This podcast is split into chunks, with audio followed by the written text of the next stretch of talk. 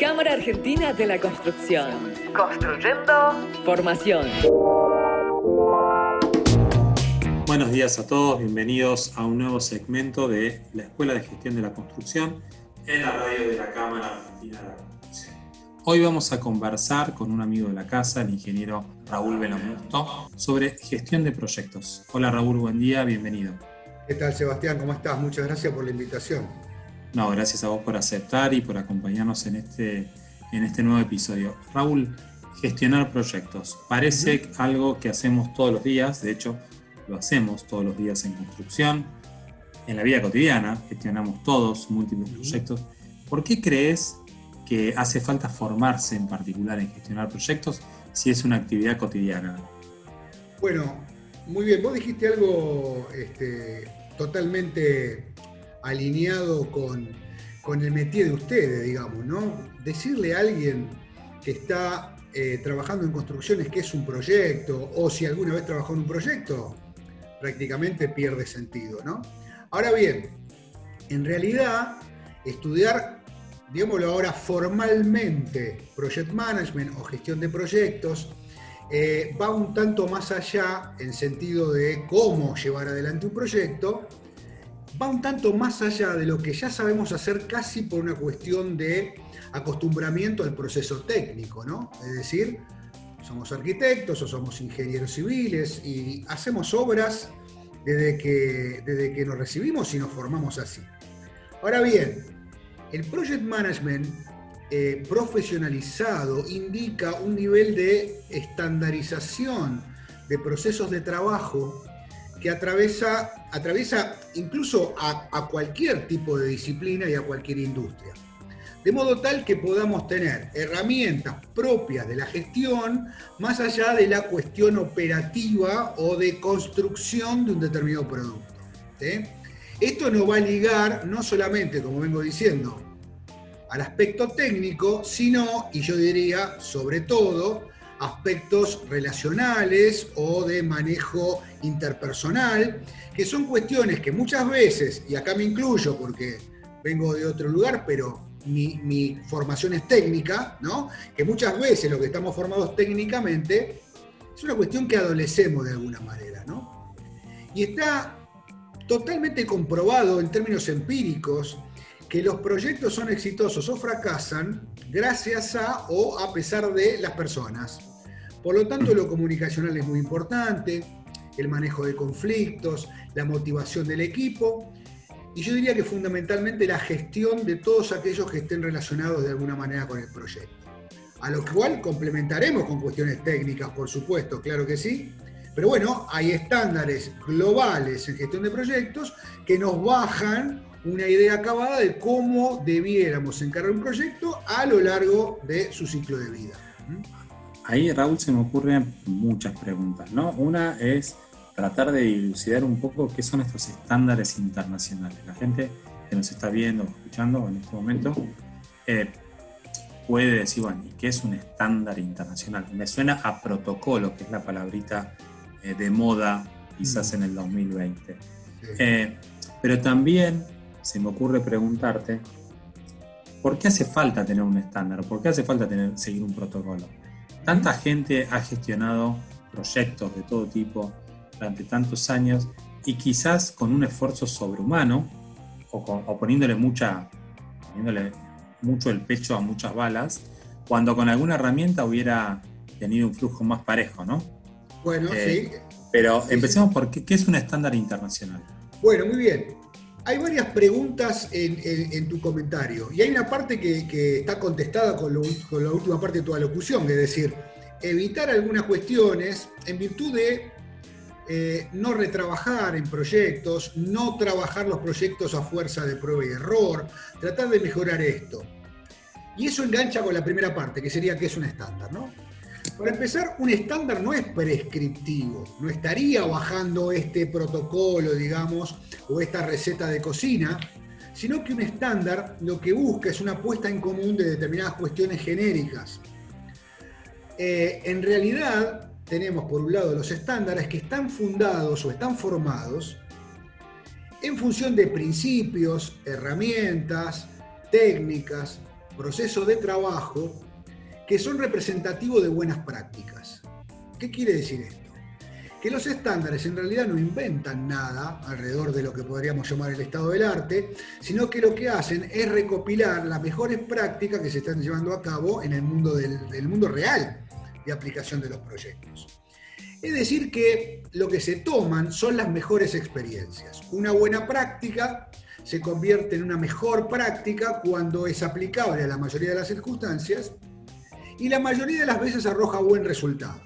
Si nosotros tenemos un libro, por llamarlo de alguna manera, que compile una serie de recomendaciones alrededor de esta forma de hacer, que están probadas y comprobadas, estaremos evitando aquellos retrabajos y demás cuestiones este, desprolijas que nos pueden quedar en un proyecto. Ahora bien, no hay un solo estándar, hay muchos estándares y hay distintas organizaciones que nos plantean estándares en gestión de proyectos. Esto hay que decirlo porque de este lado del mundo, sobre todo, tenemos el, lo que podríamos llamar la norma americana, ¿no? que es lo que viene desde el Project Management Institute, PMI o PMI, es eh, la entidad más difundida y con los estándares más difundidos en el planeta, aunque no son los únicos. Mi formación está alrededor de lo que plantea el PMI, así que por ahí es que vienen mis comentarios. Para poder trabajar en proyectos, el estándar es un punto de partida. Porque siendo que no es prescriptivo, que no tiene el protocolo, que no tiene la receta de cocina, nosotros debiéramos pasar de un estándar a una metodología y a la metodología la vamos a sazonar con todos los elementos propios de la industria. Es decir, por ejemplo, alguien podría tener una metodología de gestión de proyectos de construcción y probablemente sea diferente a la de desarrollo de un software. Pero todo basado y fundado en los mismos estándares globales. Esa, es la historia ¿no? alrededor del el, estándar. El concepto estándar, el concepto protocolo, que yo propósito, el, puse en escena porque no es un estándar, y el concepto metodología. Correcto. Alguno nos puede decir, pero Sebastián, Raúl, ustedes saben que cada obra, cada proyecto es distinto, es nuevo, justamente porque es un proyecto y no tanto un proceso, discusión que podemos sostener, porque la construcción tiene mucho de proceso. Totalmente. Eh, nos hagamos los, tontos con eso. Para eso siempre le invitamos al arquitecto Badano con Lean Construction, que hacen gala de, esta metodología más procesual. Totalmente. Si todo es nuevo, ¿puedo aprender de un proyecto a otro? Por supuesto que sí. Y además, eh, esta idea de, colocar el término proceso sobrevolando el mundo del proyecto es interesante y habría que acomodarlo un poquitito para que podamos dar respuesta finalmente a esta, a esta pregunta que se plantea. Desde ya que la definición de la palabra proyecto indica un emprendimiento único, no hay dos proyectos iguales, con lo cual es absolutamente esperable, y yo desconfiaría si esto no sucediese, de que cada proyecto es una historia totalmente diferente. Claro, suena raro decir cómo estandarizo lo que siempre es diferente. Y en realidad las diferencias ocurren por las particularidades que cada proyecto pueda tener. Pero yo puedo tener desplegados ciertos, y ahora sí lo digo bien este, consciente, ciertos procesos de trabajo. Mientras que un proyecto comienza y termina y nunca se repite, también sabemos, y entre otras cosas por Lean Construction, que los procesos son ongoing, son cosas continuadas o que se pueden repetir entre iniciativas. Lo que podemos proponer son procesos de trabajo. Es decir, independientemente de las particularidades que cada proyecto presente, la forma de encarar distintas áreas de este proyecto pueden repetirse proyecto a proyecto. Y al mismo ¿Cómo tiempo, vamos a documentar tal cosa? Totalmente. La planificación en sí misma es un proceso. Tal cual. Eh, claro, cómo arranco y cómo termino de discurrir todo el ciclo de vida de un proyecto. Bienvenida a las particularidades, porque esas son las cosas que vamos a atender como expertos que somos en la materia. Y nos sacamos de encima la gestión que ya viene precocinada, digamos, la gestión administrativa, si vos querés, del proyecto, que viene precocinada en estos estándares que presentan procesos de trabajo. Es decir, vamos a encarar de la misma manera a todos los proyectos, atendiendo las particularidades que tenga, ¿sí? Pero no cayendo en preguntarnos cada vez que arranca un proyecto qué es lo que tengo que hacer.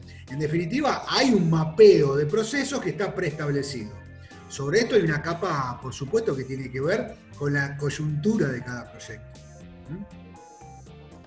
Y vamos a surfear de alguna manera con este mapa de procesos todas las particularidades y todas las dimensiones y todos los aspectos, no solamente el momento de la planificación, sino qué vamos a construir, gestión del alcance, gestión de los costos, gestión de los plazos, gestión de los interesados. Esto cada vez que abrimos el curso de, por ejemplo, gestión ambiental de obra, aparece la gestión de los interesados.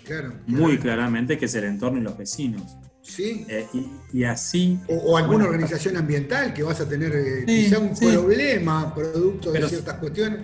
Pero suponete que no fuera un problema, porque hablando de una obra tranquila y normal, el hecho de hacer una obra en un entorno, eh, hacer ruido, hacer polvo, hacer lío entre medianeras, aun cuando no estés quebrando el medio ambiente, digamos, no sea una cuestión de, que estás extinguiendo la fauna silvestre, mínimamente estás molestando a los vecinos. claro, claro, puede, puede haber de interesados. totalmente, totalmente. Eh, eso siempre, siempre, siempre sucede.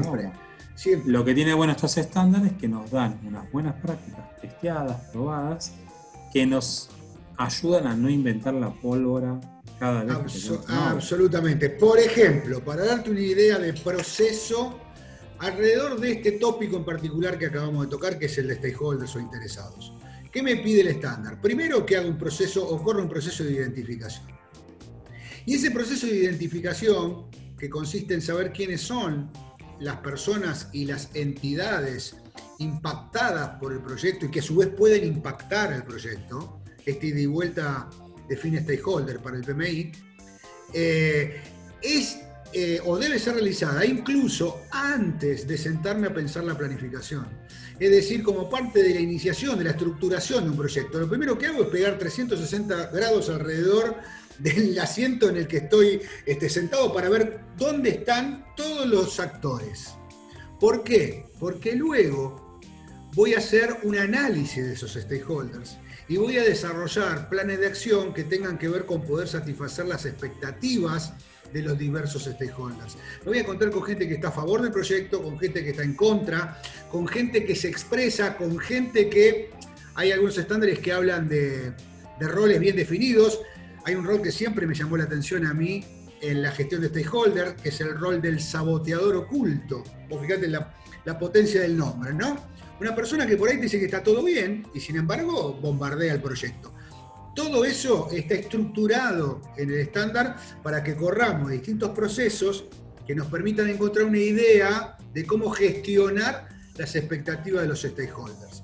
Gracias a ese tipo de estándares, no es necesario inventar la pólvora de cada proyecto. Ahora viene lo que yo comentaba en la pregunta anterior. Los stakeholders de mi obra son diferentes a lo del barrio que estamos construyendo en tal locación o diferentes a lo de un proyecto que no es de construcción. Ahí vienen las particularidades de cada proyecto. Pero existen miradas genéricas y recomendadas sobre cuestiones que están prediseñadas, preestandarizadas, que es lo que me trae este, este tipo de cuestiones. Genial, Raúl. Bueno, estamos en vivo, pasa, estamos grabando eh, radio. Estamos grabando. No pasa nada, le, dejamos un saludo a tu señor. Muchas gracias. Que suceden en, este, en, este, mundo de home office. Eh, pasan las mejores, en los mejores canales de televisión también, en Radio Cámara. Eh, Raúl, estamos prontos a dar un curso, la gente puede encontrar en nuestra página web la nueva edición de, de este gestión de proyectos a, tu cargo, sí. que lo hemos dado en muchos formatos, porque prepararse para la certificación como Project Manager es un arduo trabajo. Sí, en su momento me acuerdo que, que, nuestro curso llevaba como 17 encuentros. Sí, sí, sí, claro. dejaba a las puertas. Después vimos que muchos eh, interesados, stakeholders, digamos, de nuestra, de nuestra escuela, no estaban buscando rápidamente certificarse, sino que estaban buscando manejar estas habilidades. Por lo que comprimimos el curso, para mí, en una muy buena cápsula de formación eh, aparte porque es totalmente práctico, totalmente dinámico para nada teórico y aquellos que lo hacen realmente adquieren las, habilidades que venían a buscar. Te agradecemos la participación, Raúl. Esperamos que dentro de poco abramos eh, esta edición 2020 del curso de gestión de proyectos y bueno, estamos en contacto. Muchas gracias por tu participación, Raúl. Sí, claramente está programado para dentro de muy poquito y está armado, como bien decís vos, una cápsula bien, bien este, enfocada y es interesante. Así que bueno, los esperamos. Es, es una cápsula distinta a otras que se encuentran dando vuelta en el mercado de la formación de gestión de proyectos por las particularidades también de, de la industria de la construcción.